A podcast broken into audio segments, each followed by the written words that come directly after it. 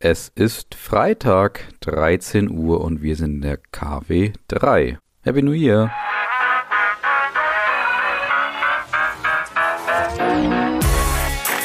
Brand Trust Talks Weekly, der inspirierendste Wochenrückblick aus Markenperspektive.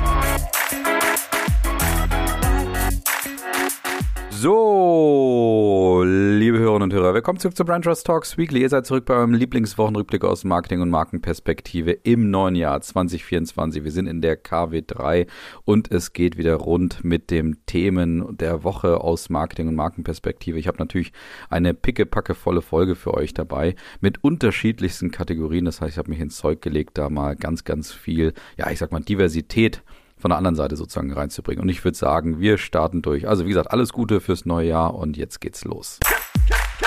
Wir starten hiermit. Die Überraschung der Woche. Ja, und Netflix ist ja inzwischen durchaus immer mal für die ein oder andere Überraschung gut. Das waren sie im letzten Jahr ja schon auch, weil sie ja geplant haben, glaube ich, ein Restaurant bzw. ein Café auch zu öffnen. Und es geht weiter auch dort mit der Diversifikationsstrategie bei Netflix aus gutem Grund, wie ich gleich auch erklären werde. Und deswegen werden sie wahrscheinlich auch, das ist meine Prophezeiung schon mal für dieses Jahr, sozusagen eine Prognose, dass ja, ich würde sagen, Netflix öfter mal hier unter den Überraschungen der Woche auch liegen wird. Und warum sind sie diese Woche in der Überraschungskategorie dabei? Das liegt daran, dass sie eine spannende Kooperation gestartet haben und zwar mit Carrefour, dem sehr bekannten Händler oder ich glaube größten Händler auch in Frankreich. Und zwar ist es so, dass Carrefour in Bordeaux und Rouen gerade ein Lebensmittel-Abo testet. Und das heißt Carrefour Plus, wo man für 5,99 Euro eben ja Mitglied werden kann. Und dann hat man einfach ja erstens einen Sofortrabatt auf circa 7000 Produkte zur Verfügung. Und zweitens kann man ab 60 Euro Warenwert dann auch bestellte Lebensmittel kostenfrei nach Hause geliefert geliefert bekommen. Und was hat Netflix damit zu tun? Naja, wenn du 5,99 Euro für dieses Carrefour Plus Abo ausgibst, kriegst du ein Netflix Basic-Angebot oder Abo dazu. Das heißt, das, wo Werbung erstmal drin ist. Und das heißt, theoretisch, weil du ja 5,99 Euro für das Abo bei Carrefour schon bezahlst, kriegst du Netflix sozusagen umsonst dazu. Und natürlich kannst du auch die Werbung noch wegbezahlen, sozusagen, indem du dann nochmal weitere 5,99 Euro in Frankreich dann dazu zahlst. Das heißt, also so gesehen hat man wieder das Basic-Abo bei Netflix umsonst dabei, wenn man bei Carrefour Plus das Abo abschließt. Ja, und was überlegt sich Netflix eigentlich daran? Also erstens, sie experimentieren ganz offensichtlich jetzt mit unterschiedlichsten Möglichkeiten und Netflix ja verspricht sich von dieser Kooperation mit Carrefour weiterhin, dass man in unterschiedlichste Milieus und ja, ich sag mal unterschiedlichste Zielgruppen auch reinkommt, weil natürlich ist Netflix nach wie vor ein Digital-Abo und Netflix ist natürlich etwas, was wahrscheinlich dann trotzdem etwas milieuabhängig ist, das heißt auch bei bestimmten Generationen wahrscheinlich auch stärker verortet ist und ich glaube, durch diese weitere Verbreitung in unterschiedlichste Richtungen und auch in unterschiedlichste, naja, wie soll ich sagen, Segmente, ist, glaube ich, die Idee dahinter wirklich in alle Bereiche des Lebens und alle Bereiche der Zielgruppe, der Segmente, der Generation, wie auch immer ihr ja letztendlich am Ende segmentiert, dass sie dort auch wirklich reinkommen. Das finde ich einen sehr, sehr spannenden Ansatz und auch sehr nachvollziehbar. Das heißt also, Netflix versucht hier wirklich zu so einem Lebensbegleiter und zu so einem normalen Thema, wie eigentlich Fernsehen ja bei uns eigentlich auch ist, dann auch zu werden. Das heißt also wirklich jeden hier zu erreichen. Und das kann ich sehr gut nachvollziehen. Netflix da aus meiner Sicht irgendwo auf dem richtigen Weg, ja, wirklich so zu so einem Allgemeingut in der Gesellschaft zu werden. Und weiter geht's mit der Kategorie. Wer Visionen hat, sollte zum Arzt gehen. Und das ist nicht ganz ernst gemeint. Also Google hat hier nicht unnötige Visionen sozusagen, wie es ja damals auch gemeint war bei dieser Kategorie, sondern sie haben eigentlich ganz nachvollziehbare Visionen, würde ich sagen. Und zwar geht es darum natürlich, dass das Thema generative KI wahrscheinlich auch dieses Jahr das große Thema in allen Bereichen, dass sie dort natürlich jetzt mit Microsoft mithalten wollen und genauso wie Microsoft und ganz, ganz viele andere Technologieanbieter ohne weiteres daran auch forschen. Und jetzt hat Google eine weitere Innovation vorgestellt und zwar werden die vor allen Dingen gerade unter Android zur Verfügung stehen, sowohl bei Google Lens als auch auf den unterschiedlichen Android-Systemen, auf unterschiedlichen, ja ich sag mal neuwertigen oder gerade innovativen ganz vorne dran Handys. Und zwar gibt es dort jetzt eine neue Funktion und die nennt sich Circle to Search. Und das ist eigentlich eine ganz spannende Innovation, wie ich finde, wo ja durchaus, ich würde sagen, Google erstens es schafft, einen kleinen Abdruck mal wieder zu hinterlassen zum Thema generative KI, aber auch das sehr gut mit ihrem Thema, nämlich dem Suchen, auch zu verbinden. Und zwar kann man sich das Search so vorstellen, ihr macht mit eurem Handy, also im Android-basierten neuwertigen Handy, macht ihr einfach ein Foto von irgendwas und dann gibt es diese recht bekannte, sag ich mal, Reverse-Suche, die man ja auch einstellt einstellen kann. Aber das ist jetzt eben in dem Fall neu, dass man es wirklich einfach nur fotografieren muss und dann praktisch auf einem Foto einfach zum Beispiel die Schuhe markiert oder irgendwie ein Kleid markiert oder was ihr da gerade so als spannend empfindet, könnt ihr einfach einkreisen und dann sucht Google eben genau nach diesem Produkt oder nach dem, was dort eben gesehen wird. Und da unterstützt offensichtlich künstliche Intelligenz und bringt euch dann zu irgendwelchen Suchergebnissen, die mit diesem Thema zusammenhängen könnten. Also eine spannende Innovation, wo ich, wie ich ja eben schon gesagt habe, finde, dass Google ganz gut so ihren Ursprung zum Thema Suchen und das Thema KI sehr schön verbindet und dadurch ja eine kleine Duftmarke auf jeden Fall hinterlässt. Und es ist auch sehr schön, dass auch diese Kategorie direkt im neuen Jahr bei der ersten Folge dabei ist. Neues von Mediamarkt. Ja, weil auch Mediamarkt hält sich nicht zurück nach dem wahrscheinlich relativ ja, in Ordnung verlaufenden Weihnachtsgeschäft, gehe ich mal aus. Natürlich, der Handel hat ja so ein bisschen geächtzt trotzdem und war ja so mit dem Black Friday zufrieden, aber mit dem Weihnachtsgeschäft nicht unbedingt. Weiß jetzt gar nicht genau, wie das beim Mediamarkt war, aber so oder so, Mediamarkt gibt auch im neuen Jahr Gas und lässt sich da nicht beirren. Und nachdem sie im letzten Jahr ja mit dem Thema Let's Go gestartet hatten, wo ja so das ganze Thema, dass man gesagt hat, komm, geht mal zum Mediamarkt, lass uns starten, wir sind da jetzt bereit, wir stellen uns da ein bisschen um und so weiter kommt jetzt der nächste Kampagnenclaim, ganz wichtig, der Kampagnenslogan sozusagen oder die Unterstreichung der Kampagne kann man auch sagen mit einem Satz und der ist erlebe, was geht. Und ich hatte zuerst schon so ein bisschen gedacht, um Gottes Willen, ist das jetzt wirklich der strategische Markenclaim für den Ausdruck der Positionierung bei Mediamarkt Saturn? Das ist er nämlich nicht. Das ist nämlich einfach, wie gesagt, ein kurzzeitiger Kampagnenclaim, der so ein bisschen wahrscheinlich wieder ja, sagt, wo es denn kommunikativ in diesem Jahr dann auch hingehen wird bei Mediamarkt Saturn das kann ich grundsätzlich erstmal gut nachvollziehen, dass man versucht, so in dem Jahr wieder eine Linie zu geben. Das war, wie gesagt, letztes Jahr und das Jahr davor, ja, ab Herbst 22, wie gesagt, das Thema Let's Go. Und jetzt geht's eben mit Erlebe, was geht, ins nächste Zeitalter. Die Strategie bei Mediamarkt Saturn bleibt aber weiterhin so, wie ich das hier die letzten Monate ja auch immer wieder regelmäßig beschrieben habe. Und zwar möchte man nach eigener Aussage der sogenannte Experience Champion sein. Das heißt, man möchte sich verorten und verankern bei den Menschen als derjenige, der wirklich im Bereich von Service alles von drum und dran von A bis Z sozusagen liefert. Sie nennen das eine Omni-Channel Service Plattform, wo du sowohl gute Beratung bekommst, natürlich auch gute Produkte bekommst, das Ganze recyceln kannst, reparieren kannst. Also egal, was ihr euch für Services vorstellen kann, mehr oder weniger, die wird es bei Mediamarkt eben dann auch zur Verfügung geben. Und die Idee dahinter ist natürlich, dass man glaubt in dieser Größe und vor allen Dingen, wenn man dann diesen Service von A bis Z auch anbietet, dass man dann auch gerade es schafft, dann sich bei den Menschen auch so zu verankern, dass man vielleicht relevanter ist als Amazon. Was ganz zentral bei diesem Thema Omnichannel ist, ist ja auch, dass man eben sagt, man hat natürlich den Vorteil zwischen Retail-Stationen, also wirklichen Händlerstationen oder Filialen eben, und natürlich dem Online-Angebot, was bei Mediamarkt Saturn inzwischen natürlich auch sehr groß ist. Und das ist eben der große Vorteil, wo sie glauben, wo man sich von Amazon auch unterscheiden kann. Absolut nachvollziehbar auf jeden Fall. Und dieses Erlebe, was geht, kann ich auch nachvollziehen. Wobei mich nach wie vor so ein bisschen stört, dass es immer so ein Aufruf ist, ja, komm mal zu uns, versuch's mal aus. Also ich verstehe das, man ist wahrscheinlich gerade so noch an der Stufe auch angekommen, dass man sich bei den Leuten ja nach wie vor noch so ein bisschen umparken muss. Es erinnert mich auch so ein bisschen an Umparken im Kopf in dem Zuge. Und es fehlt mir so ein bisschen der Ausdruck des Commitments oder dieser Positionierung mit dem Thema Experience Champion, weil aktuell ist es noch ein loses Versprechen, aber noch kein richtiges Commitment. Und das ist, glaube ich, auch die größte Herausforderung für Mediamarkt Saturn in diesem Jahr, dass man es schafft, diesem ja ersten Versprechen oder dieser Aussage der Experience Champion zu werden, dass man dem auch wirklich folgt und dass man das auch schafft, in allen Filialen an allen Point of Sales noch umzusetzen. Ich hatte euch, glaube ich, letztes Jahr von meinem Erlebnis aus dem Mediamarkt in Köln auch erzählt, wo nämlich das Thema Experience Champion auf jeden Fall überhaupt nicht zu sehen war, weil das war so eine richtig alte Stadt-Mediamarkt-Filiale, wo man dann sagt, okay, da ist ganz, ganz viel, naja, ich würde sagen, schwierige Experience und ganz wenig Champion dabei. Und dementsprechend, ja, ich glaube, das wird so die Herausforderung für Mediamarkt sein, auch diese Balance hinzukriegen zwischen, wir schaffen es wirklich ein paar Flagship-Filialen hinzubekommen und auf der anderen Seite vielleicht auch genau die, die so ein bisschen schwierig sind, dass man die trotzdem auch schafft, auf so einen Champion-Niveau aufzubringen. Also ich glaube, es wird nicht langweilig beim Mediamarkt.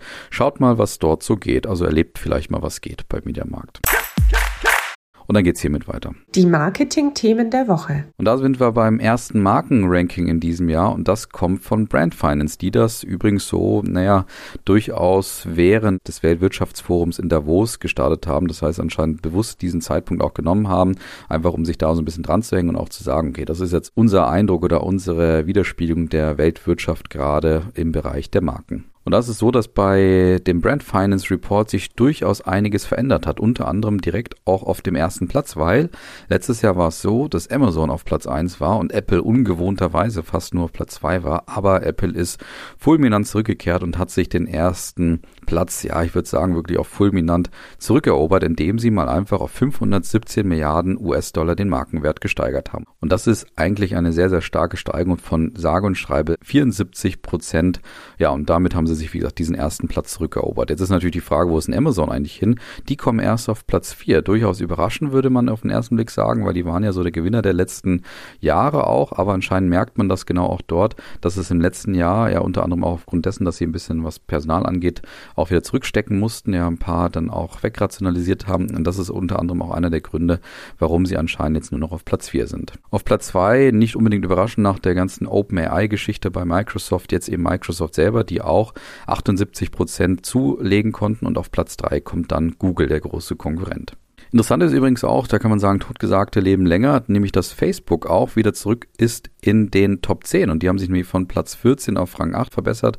Vermutlich so ein bisschen das Thema Werbeeinnahmen, was da auch gestärkt wurde und anscheinend auch, ja, dass Facebook sich nach wie vor vielleicht nicht bei allen Generationen hält, aber bei einigen Generationen sehr, sehr wacker auch hält und deswegen nach wie vor einer der Top-Marken in diesem Ranking ist. Schauen wir mal aus deutscher Sicht drauf und da ist einer der großen Überraschungen oder auch einer der erfreulichen Entwicklungen die Deutsche Telekom.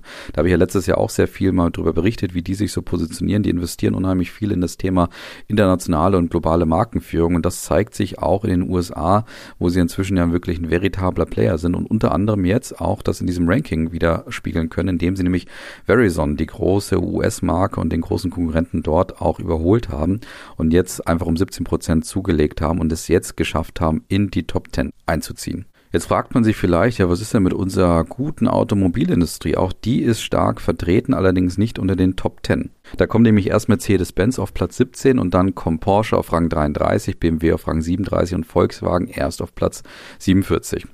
Ein Absturz gab es auch bei Tesla, war auch ein bisschen überraschend vielleicht, obwohl es denen ja auch gerade ganz gut geht. Aber das liegt unter anderem wahrscheinlich daran, dass man auch mit Elon Musk natürlich stark verbunden ist und anscheinend natürlich auch der große Hersteller aus China, nämlich BYD, erstens es auch in dieses Ranking geschafft hat, den Markenwert auch nochmal gesteigert hat auf knapp 12 Milliarden US-Dollar und zweitens ja inzwischen ja auch der weltweit größte Hersteller von Elektrofahrzeugen ist. Das heißt also Tesla dort auch überholen konnte.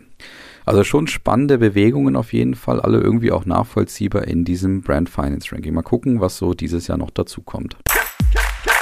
Und dann kommen wir zum Thema Greenwashing, weil da gab es nämlich jetzt einen EU-Parlamentsbescheid und eine Entscheidung, die jetzt vorangetrieben wird. Und zwar wird es jetzt relativ eng für einige Marken, die einfach mal schnell mal sagen, auch wir sind umweltfreundlich oder nachhaltig oder klimaneutral, weil jetzt werden Beweise notwendig, ob du denn dieses Thema auch wirklich halten kannst oder auch vor allen Dingen auch versprechen kannst, guten Gewissens, weil du musst es jetzt eben stärker nach EU-Parlamentswillen nachweisen, mit der Idee natürlich dann auch Verbraucherinnen und Verbraucher nicht mehr so in die Irre zu führen. Und das passt passt auch sehr gut zu dem, was ich die letzten Monate auch hier immer wieder erzählt habe. Der Wind in diesem Bereich Nachhaltigkeit und der Kommunikation dreht sich ganz eindeutig. Die Luft wird dünner für, ja, ich sag mal, oberflächliche Kampagnen und für bloße Behauptungen. Und jetzt muss sehr, sehr viel auch nachgewiesen werden, ob das denn eigentlich der Fall ist, was man da so alles verspricht. Und da, wie gesagt, jetzt dieser erste EU-Parlamentsbescheid, der das Thema Greenwashing mal stärker nochmal eindämmen wird. Und dann gehen wir in die Kategorie rein. Was gerade auf TikTok abgeht. Ja, und da haben wir auch einen Stammgast, wobei ich den, glaube ich, etwas länger nicht mehr dabei hatte, und zwar die BVG, die nämlich jetzt auch auf TikTok ist. Und jetzt könnte man auf den ersten Blick sagen, naja, BVG hätte ich doch irgendwie schon länger auf TikTok erwartet, weil die sind ja so im Bereich, sag ich mal, Social Media und digitaler Kommunikation und moderner Kommunikation immer sehr gut unterwegs gewesen, aber von TikTok hatten sie sich bis jetzt noch ferngehalten. Und jetzt warten sie mit einer durchaus ungewöhnlichen Kampagne auf. Und zwar kann man sagen, dass sie so eine Mischung zwischen Muppet Show und Sesamstraße gestartet haben, wo man nämlich ja fünf so Puppen, also wirklich so diese typischen Puppen, die ihr von der Sesamstraße bzw. von der Muppet Show eben kennt, dass man solche Puppen ähnliche Gestalten oder sind schon Puppen, aber dass man eben solche ähnliche Gestalten, wie man sie von diesen Marken eben kennt, dass die jetzt praktisch die BVG repräsentieren sollen und so ein bisschen natürlich auch das repräsentieren sollen, was in Berlin und was bei der BVG eben alles so passiert, dass das eben so ein bisschen dargestellt werden soll. Und dort geht es dann um Güni, den Busfahrer, Barber, der Maus aus dem Gleisbett, der Influencerin Vero, BVG Ultra, Frauke und der Grand Dame Henriette von Gleisnitz. Und diese fünf Puppen werden, wie gesagt, jetzt mal unterschiedlichste Geschichten aus Berlin und von der BVG anscheinend versuchen wiederzuspiegeln. Ich finde es einen grundsätzlich lustigen Ansatz, auch einen ungewöhnlichen Ansatz, muss ich sagen, für TikTok, weil das hätte ich eher auf YouTube erwartet, weil es ist ja schon fast wie ein bisschen wie so eine Art Serie und YouTube-Serien laufen ja normalerweise sehr gut. Deswegen hätte ich eigentlich auf TikTok eher, ja, so das Typische auch erwartet, eher menschengetriebene, hätte ich mal gesagt, was man von TikTok auch kennt. Das heißt also irgendwie natürlich sehen oder mal hier ein Influencer oder vielleicht auch mal, ähm, ja, so ich sag mal, ein bisschen überzeichnete Momente ähm, aus dem BVG-Leben. Das hätte, glaube ich, auf TikTok auch alles gut funktioniert. Ich glaube, es gibt ein paar Gründe, warum die BVG auch in diese Richtung geht. Erstens wahrscheinlich, weil sie ein bisschen weniger Risiko haben, als wenn sie mit, mit Influencern auch zusammenarbeiten. Natürlich ist es vielleicht auch ein Tick kostengünstiger, wenn man natürlich da irgendwie nur eine Agentur damit beauftragt, diese Puppen ein bisschen spielen zu lassen in dem Sinne. Und wie Christine Wollburg, ja, die Marketingleiterin von der BVG auch sagt, war es anscheinend auch so die Idee, dass man wirklich auch wieder was ganz anderes mal machen wollte. Ganz bewusst was Kantiges, Provokantes und etwas machen wollte, wenn man schon auf TikTok geht, was so eigentlich nicht unbedingt zu erwarten war. Und das passt auf jeden Fall hier auch sehr gut. Das ist nicht erwartbar gewesen. Für mich finde ich es auch ein bisschen neu. Aber ich bin sehr gespannt, ob dieser Ansatz wirklich nachhaltig sein wird, dass man sich diese Puppen wirklich nachhaltig und langfristig anschaut. Oder ob dann vielleicht so ein, ich sag mal, eher so ein Live-Content, der wirklich jeden Monat sich auch ganz, ganz stark verändern kann, weil er personengetrieben ist und auch von einzelnen Personen abhängig ist, dass der dann vielleicht ein bisschen länger und nachhaltiger dann auch so die Menschen bei der Stange hält. Deswegen bin ich da sehr gespannt, wie das funktionieren wird. Auf jeden Fall ist das Thema der Puppen schon sehr lustig, muss ich sagen sagen. Schaut es euch mal an. Und dann kommen wir zu einer neuen Kategorie, die ich jetzt hier mal selber einspreche. Der Aufreger der Woche. Und zwar wisst ihr natürlich, gerade ist ja Veganuary, das merkt man bei ganz, ganz vielen Restaurants und überhaupt wahrscheinlich bei ganz vielen Kampagnen und Aktionen gerade. Und es gibt ja auch den Dry January, das heißt also, dass man auf Alkohol auch verzichten sollte. Und das nutzt die Marke Bitburger, die bekannte TV-Biermarke, auch für sich und zwar, indem sie ja eine sehr, sehr streitbare und provokante Kampagne gerade gestartet haben. Und zwar sieht man auf diesem Sujet eine ja ganz offensichtlich schwangere Frau. Und darunter steht dann getestet von Müttern, gebraut für euch alle. Und diese schwangere Frau trinkt, aufpassen, ein Bier, ganz eindeutig. Aber, und jetzt kommt der entscheidende Punkt, Unten sieht man, dass es natürlich nicht einfach um irgendein Bier geht, sondern um Bitburger 0,0 Prozent. Und jetzt gab es schon ein kleines Shitstürmchen, würde ich sagen, für Bitburger, weil das natürlich so provokant war, dass einige auch echt irritiert waren, warum man da jetzt eine schwangere Frau sieht und man ja natürlich weiß, was auch Alkohol gerade äh, während der Schwangerschaft auch anrichten kann. Und deswegen waren einige ganz, ganz irritiert darüber, dass man jetzt diese beiden Sachen, also eine offensichtliche Bierflasche und eine schwangere Frau zusammenbringt. Ja, ich bleibe auch dabei, es ist definitiv streitbar, wobei der Zweck vielleicht ein ganz, ganz klein bisschen die Mittel heiligt, weil sie haben nach einem Weg, nach einem aufmerksamkeitsstarken Weg gesucht, irgendwie zu vermitteln, naja, 0,0 äh, Prozent Bier, also ein alkoholfreies Bier, hat übrigens weniger Alkohol als Apfelsaft. Das ist nämlich die große Botschaft, die man damit unter anderem auch vermitteln möchte. Und da muss es vielleicht auch mal ganz provokant sein. Ich persönlich bin aber nach wie vor kein großer Fan von unnötiger Provokation und unnötiger Aufmerksamkeitshascherei.